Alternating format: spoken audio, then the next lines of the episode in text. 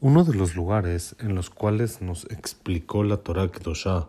los caminos de la supervisión divina de Hashem Baraj sobre nosotros es el principio de nuestra Perashá, Perashat Beshalach. Está escrito, el primer pasuk de nuestra Perashá, Bahi Beshalach paró etam, fue cuando mandó,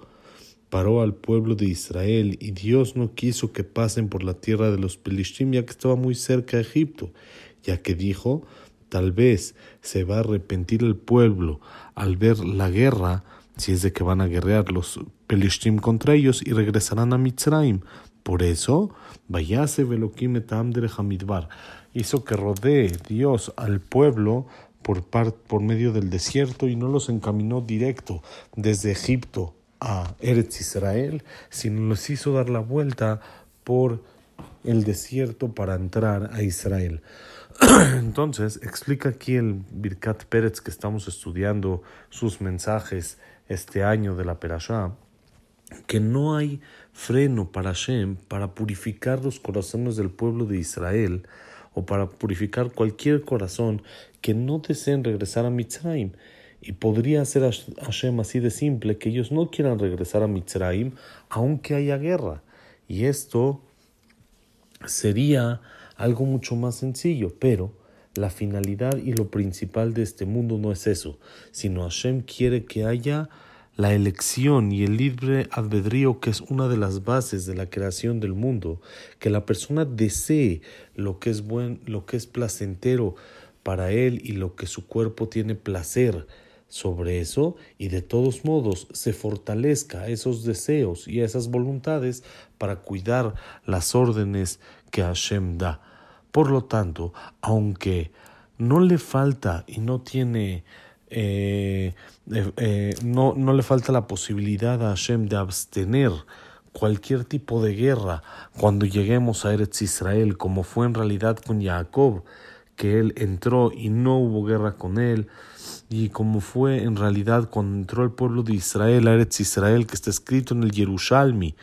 que el Girgashi, uno de, los, de las siete naciones, abandonó su tierra sin que haya guerra y se fue a África, ya que tu, tenían miedo del pueblo de Israel. Entonces Hashem podría hacer esto mismo con los seis pueblos también que vivían en Israel, que se escapen sin guerra o que haya algún miedo en ellos y se eh, mueran todos o cualquier otra cosa así, para que no haya guerra cuando el pueblo de Israel tenga que entrar. Pero no, es esa, no era esa la voluntad de Hashem, ya que Él, con su sabiduría infinita, decidió que tenía que ser justamente la conquista de la tierra de Israel por medio de guerras. Como dijeron Jajamim, la Gemara en el Tratado de Berajot, página 5, dice que hay tres regalos buenos que Hashem nos dio al pueblo de Israel y solamente se adquieren por medio de Isurim de sufrimiento, que es Torah, Eretz Israel y el Olam Dice el Birkat Pérez, dice el Stapler, lo mismo pasa con toda cosa de Kedusha, cualquier cosa de espiritualidad, cualquier cosa del servicio a Hashem, la importancia, el valor que tiene es cuando nos esforzamos, aunque tenemos sufrimiento y complicaciones, pruebas para pasarlo, y lo pasamos, ahí es donde tiene más valor. Como está escrito en el Pirkei Avot, le fum gra, según el esfuerzo es el pago. Y como está escrito también en Avot Rabinatán, es más valiosa una con sufrimiento, una con dificultades, que cien sin dificultades. Entonces, aunque las guerras eran necesarias para entrar a la tierra de Israel, como explicamos, y también el deseo de salvarse de la guerra es necesario dentro del corazón, ya que Hashem así pidió y Hashem así quiso en la creación del mundo, entonces había muchos que podrían decir, mejor vamos a regresar a Egipto y vamos a abandonar todo este tema de la salida de Egipto y allá estamos más tranquilos. Hashem prefirió cuidar al pueblo de Israel por un lado y achicarles la prueba. Igdim Refuá les adelantó la curación ya que los alejó de Egipto por medio del desierto para que no sea tan fácil para ellos regresar y no tengan esa opción tan sencilla y tan a la mano de una manera en la que está exactamente la cantidad de prueba que debe de ser. Esto es el siata dishmaya, la ayuda que Hashem le da a la gente que tiene ganas de acercarse a él, que quiere cumplir, que achica y le hace más fáciles la prueba. Sí hay una prueba, pero Hashem le ayuda del Shamaim a que se le haga mucho más sencillo y que la pase de una manera mucho más fácil. Y esto aplica en cada generación y generación, en cada persona. Hashem nos enseñó su conducta para todas las generaciones, ya que todo el mundo está lleno de pruebas en las cuales cada paso que la persona da son pruebas y sabe que hay deseos, que hay placeres, que la persona tiene que pasarlos y eh, sobreponerse a ellos para que venza su Yetzer Atoba, su Yetzer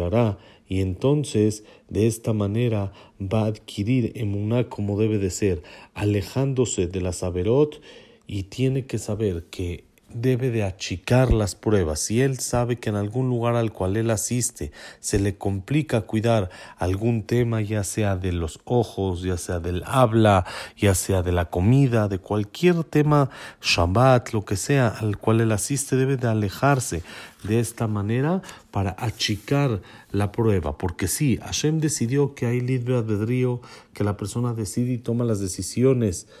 que él quiere para su vida, pero nosotros como nuestro camino debe de ser alejarnos de esas pruebas, así como Hashem alejó al pueblo de Israel de Egipto, sí los metió en una prueba, porque no canceló las guerras, no canceló, no hizo que se entre a la tierra de Israel de manera sencilla, pero sí nos ayudó a alejarnos de Egipto de una manera que no sea fácil regresar. Por eso, a Vale Taer, Mesayeimoto, la persona que se quiere purificar, lo ayudan desde el cielo para lograrlo de una manera adecuada y correcta. Esto es el camino que la persona debe de tomar. Cuando tiene alguna dificultad, debe de saber que es una prueba y debe de